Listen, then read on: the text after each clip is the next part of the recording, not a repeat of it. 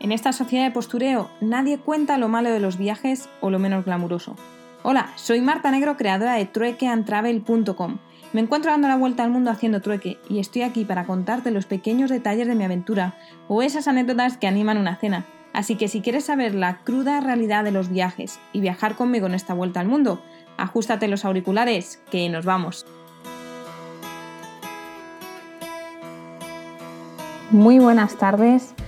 Bueno, a pesar de estar ya fuera de Tailandia, de estar de regreso a la vida, no puedo decir normal porque una cuarentena es algo excepcional, pero a pesar de que bueno, Tailandia era uno de los países que no está en mi lista iniciales de destino, precisamente por estar muy explotado turísticamente, ha sido uno de los países al final donde más tiempo he pasado y uno de los que me ha traído grandes cambios en mi vida y en mi viaje. ¿no? Solo por eso yo creo que ya se merece que le dedique un audio de reflexión. Tailandia creo que me ha hecho ver que siempre hay un lado bueno y uno malo en cada situación. Mi primera experiencia allí fue ir al refugio de perros, Safe Soul Foundation. Aunque era muy duro físicamente, pues también era muy satisfactorio saber que estaba mejorando la calidad de vida de algunos perros. Aunque unos días eh, después de estar allí, pues ya sabéis que vi por primera vez un perro muerto y no sería el último porque hasta uno pues falleció mientras le estaba acariciando. Pero aprendí que hay que dejar de lado ese lado negativo y centrarse todo lo que se pueda en el positivo. Y creo que lo logré, porque las siguientes veces que regresé al refugio, pues había perros muertos, obviamente, por peleas, por picaduras de serpientes, por enfermedades. Pero si dejaba que eso me afectase demasiado, pues no podría explotar al 100% el lado positivo y seguir ayudando a todos esos perros que seguían allí, ¿no? También eh, Tailandia me ha permitido experimentar ese lado turístico del que huía y como tuve la suerte de, tener un trueque que me permitió viajar totalmente gratuito, yo creo que ahorrarme muchísimo dinero pues no lo iba a desaprovechar. Así que viajé de esa forma que no me gusta tanto, aunque saqué el lado positivo y durante 10 días dormí en hoteles, eh, pues un lujo para mí durante el viaje, después de haber estado durmiendo en tantos hostels, en el suelo y demás. Viajé con transportes de puerta a puerta y otro lujo para mí después de estar cargando muchísimos kilómetros con la mochila, muchas veces de un lugar para otro hasta ya conseguir un transporte. Y, bueno, al final fueron unos días de salir de esa rutina del viaje y de ver otro punto de vista, que al fin y al cabo de eso se trata el viajar, ¿no? de ver desde diferentes ángulos lo que nos rodea. También Tailandia me ha hecho ser valiente en la toma de decisiones. Cuando estaba dudosa de adoptar a Tispa, reflexionando me di cuenta de que la parte de mí que se inclinaba no era por miedo, por miedo a que surgiese algo en un futuro que no pudiese hacer por tenerla, por miedo a no saber educarla ya que es un perro callejero, pero al final eh, sí, sé que todo aquello que, es fácil no me trae la misma satisfacción que aquello que, en lo que pongo empeño. ¿no? Así que Tispa al final se ha convertido en mi reto personal y es algo que, bueno, que terminará sucediendo sumado pues, a mi entrenamiento de la paciencia. Todo este proceso de adopción requiere mucho tiempo y estamos tan acostumbrados a tener lo que queremos casi al instante que en este caso la paciencia está jugando un papel muy importante. ¿no? Así como el aceptar que la mayoría de los planes que hacemos no suelen salir como pensamos. Y tanto que no salen como se tienen en mente porque ahora mismo estoy en Escocia en lugar de estar en Camboya, en Japón o en Malasia y lo mismo con el plan de traer a Tispa, que se ha visto totalmente trastocado hasta el punto de que no sé muy bien cuándo puede traerla.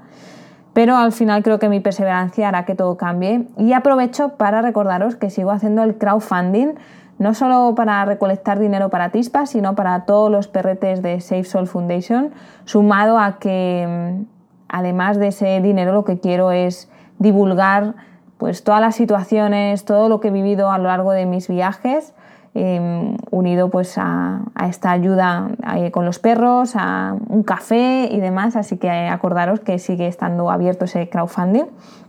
Y bueno, eh, ¿qué más? pues también he logrado ver la Tailandia, eh, a pesar de la Tailandia turística, pues también he tenido la oportunidad de ver la Tailandia rural donde a escasos metros pues que me van campos enteros para prepararlos para la siguiente temporada y he logrado experimentar la amabilidad tailandesa, ¿no? haciendo autostop, por ejemplo, en varias ocasiones, a veces sin pedirlo tan siquiera. algunas veces poniéndome a hacerlo y en 30 segundos tener un ride, 10 minutos, 15 minutos y otras estar caminando y que parase gente tailandesa a ofrecerme que si me querían me podían acercar al lugar que necesitase, ¿no? Así que como siempre, Tailandia, pues como digo, no estaba en mi lista, pero se ha convertido en una pieza tan importante de mi viaje que ha terminado siendo mi piedra angular en Asia y si no hubiera sido por el coronavirus, todos los viajes posteriores antes de regresar iban a girar en torno a este país, ¿no? Y bueno, antes de acabar con este pequeño balance, em, mis últimos días, como sabéis, fueron en el refugio de perros, donde es un lugar característico por la cantidad de sonidos que tiene.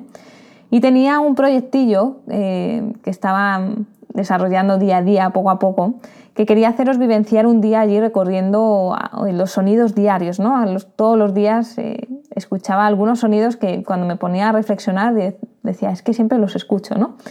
Al final no me ha dado tiempo a capturarlos todos, de hecho me ha faltado uno que me dejó con la boca abierta y era un sonido nocturno, que es el gecko, que es como una especie de lagartija que se come un montón de mosquitos y los hay de muchos tamaños y colores. El, más bonito que vi fue de color azul con motas naranjas.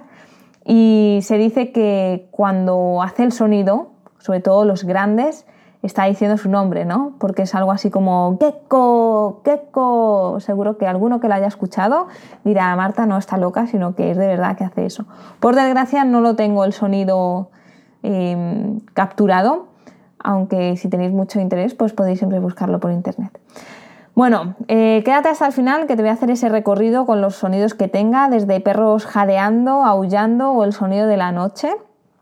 Y no sin antes, sin despedirme, eh, muchas gracias por haber escuchado cada audio, por haber estado aquí los 5, 3, 15 minutos, ahí, a veces hasta media hora de mis vivencias. Creo que mm, como todo en esta vida, también está bien a veces parar. Esto es como cuando escribimos un artículo o se escribe un diario, que luego, después de parar y de verlo con otra perspectiva, eh, pues haces cambios, ¿no?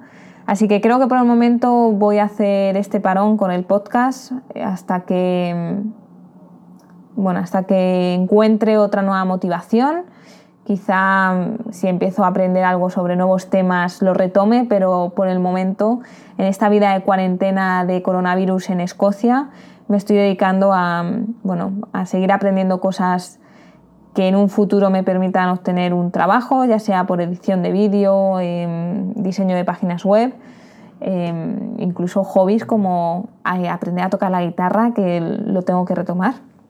Así que Nada más, sigo al otro lado cuando queráis contactarme. Ya sabéis que podéis encontrarme en www.truecantravel.com o en redes sociales como Instagram, en la que aparezco como arroba soy Negro, Facebook, eh, YouTube. Acordaros de todos los vídeos de YouTube que estoy haciendo. Nada más, un placer haberos contado y retransmitido el viaje y hablamos pronto, ¿vale? Chao, chao.